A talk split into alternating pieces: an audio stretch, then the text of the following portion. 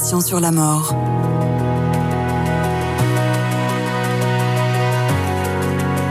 Une émission proposée par Christian de Cacré. Amis auditeurs des Conversations sur la mort et donc sur la vie, bonjour. Notre invitée aujourd'hui est une psychiatre investie depuis 35 ans dans le soin des personnes âgées aux pathologies multiples.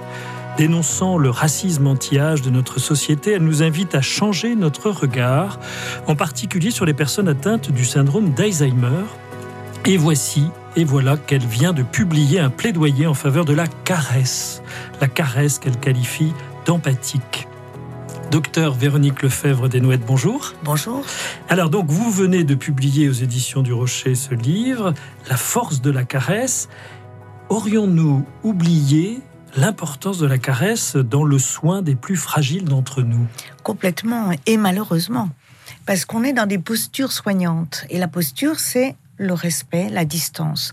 Donc on dit la juste distance, et moi je propose la juste présence. Et ce toucher, en plus avec la crise Covid, a fait qu'on ne, ne touche plus nos patients et nos patients âgés. Or, ils ne demandent que ça, qu'on s'approche d'eux, qu'on soit là, dans une écoute attentive, mais qui passe par le toucher, notamment pour les personnes atteintes de maladie d'Alzheimer ou troubles apparentés, qui n'ont plus accès à la parole, qui ont un corps souffrant, euh, qui ne sont plus euh, dans le relationnel avec les autres, mais pour peu qu'on s'en donne les conditions de possibilité, c'est ce que je montre dans le livre, eh bien leur regard s'éveille euh, s'éveille encore et on peut entamer une conversation vivante. Vous accolez beaucoup de qualificatifs, tous plus beaux les uns que les autres, à ce, geste de la caresse, particulièrement dans la séquence de la fin de vie. Vous, l'appelez l'ultime caresse et vous la qualifiez volontiers d'empathique. Oui, l'empathie, c'est la possibilité de se décentrer de soi pour aller vers l'autre. Or, encore une fois, que ce soit dans les instituts de formation de soins infirmiers, pour les jeunes externes, les jeunes futurs médecins, on leur apprend absolument pas ça. Et c'est une capacité qui va se déliter, notamment pour les futurs médecins, au cours de la troisième année d'études de médecine, où là, ils perdent totalement leur empathie, alors qu'ils font médecine par vocation. Vocarer, c'est aller vers l'autre. Hein. Et donc, on leur apprend une technicité, le stéto, les examens complémentaires. On leur apprend plus à regarder leur malade, à les palper. Et alors, je pense que au moment de l'ultime caresse, c'est vraiment euh, ce que l'humain doit à l'autre humain, c'est-à-dire cette présence et ce corps à corps qui passe par un geste de tendresse.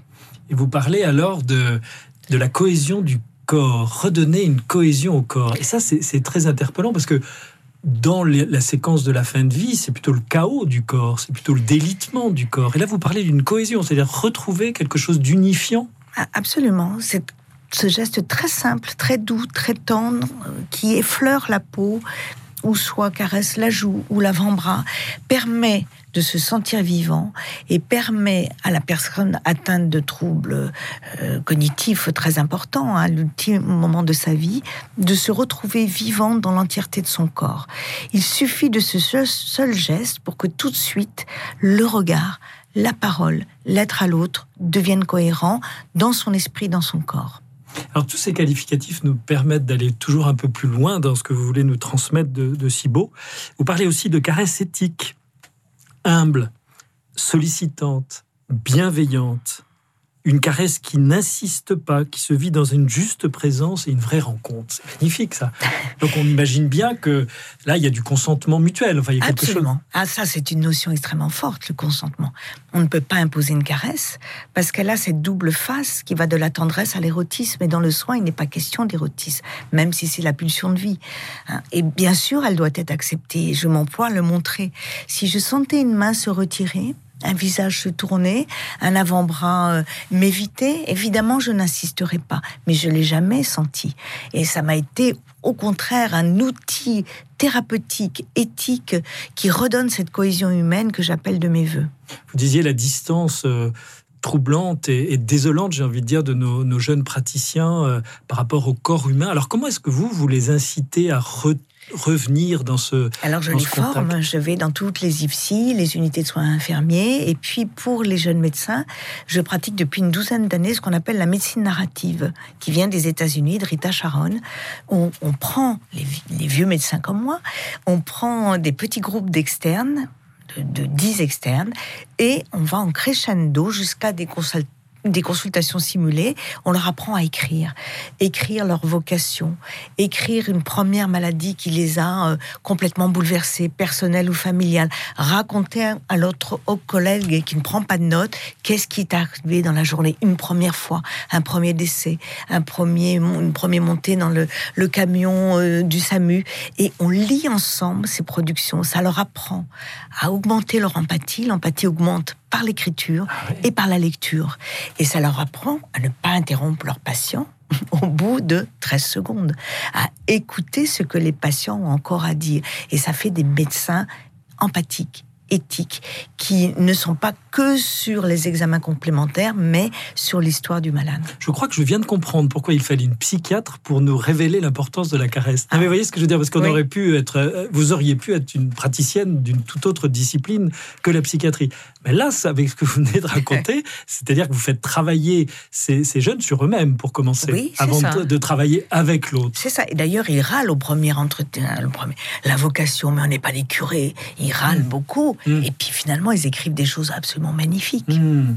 Alors j'ai parlé d'une progression, mais vous allez voir, on va pas être déçus parce que vous dites la caresse fait événement, car écrivez-vous, elle touche au-delà de son cœur à l'âme. Oui, bien Ah, sûr. carrément, vous caressez les âmes là. Ah oui, oui, oui, c'est c'est une façon. euh, Vous savez, la tripartition euh, n'est pas bonne.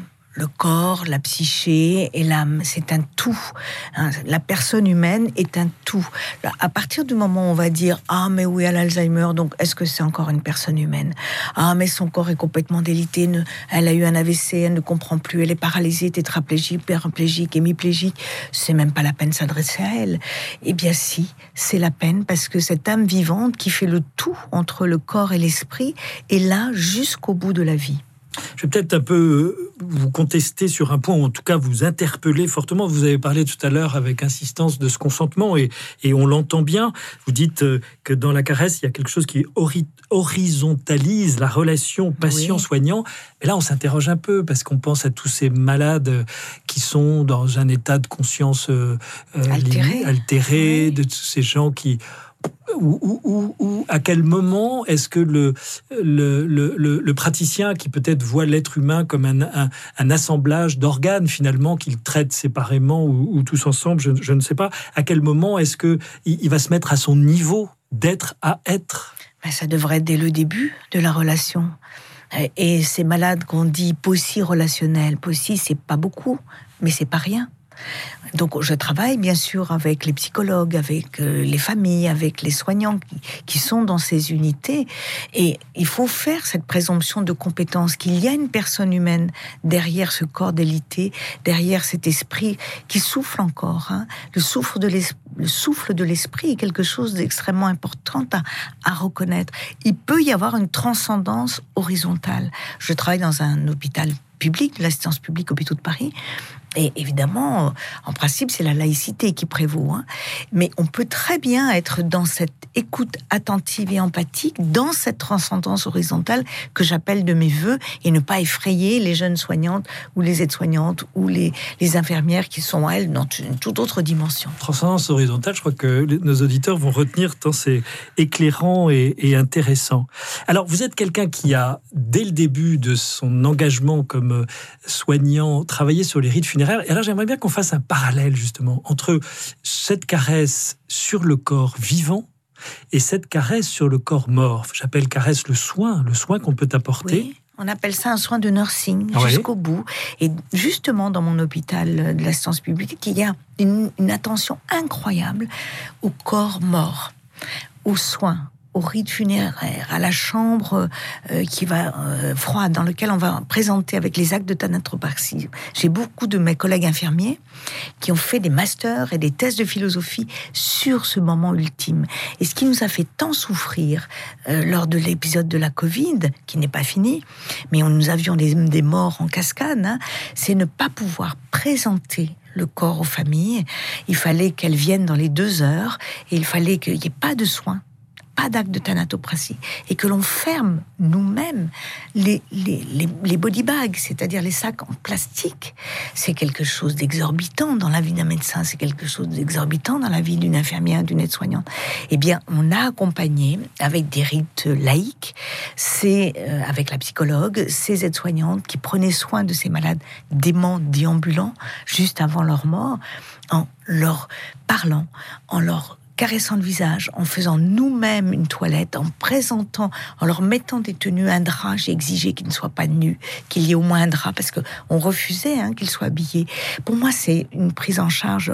Autant on doit respecter notre malade, le mourant, mais le mort et le corps mort qui n'est pas une dépouille, qui est encore la personne, je pense que c'est tout à fait essentiel pour aider les familles ce qu'on communément on appelle faire le deuil. Et vous avez vu que lors des messes ou lors des enterrements, les mises en terre, on a besoin de se toucher. On a besoin de se sentir vivant.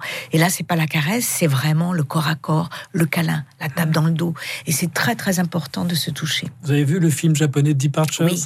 C'est extraordinaire. Oui, extraordinaire. Parce que là, vraiment, le soin, euh, enfin, la, toilette du, mort devient un ballet, devient quelque chose de très ritualisé, mais très beau.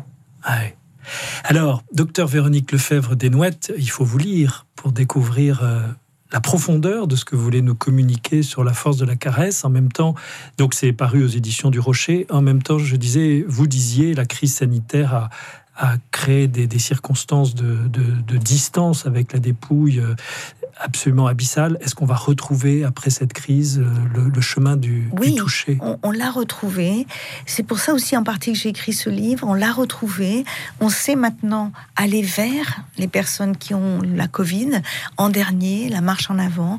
Moi, je les caresse. Je me lave les mains avant, je me lave les mains après. Et puis, je ne transmets pas cette Covid terrible. Merci, docteur euh, euh, Véronique Lefebvre-Desnouettes. Merci à vous. Cette émission vous a été proposée par le Service catholique des funérailles.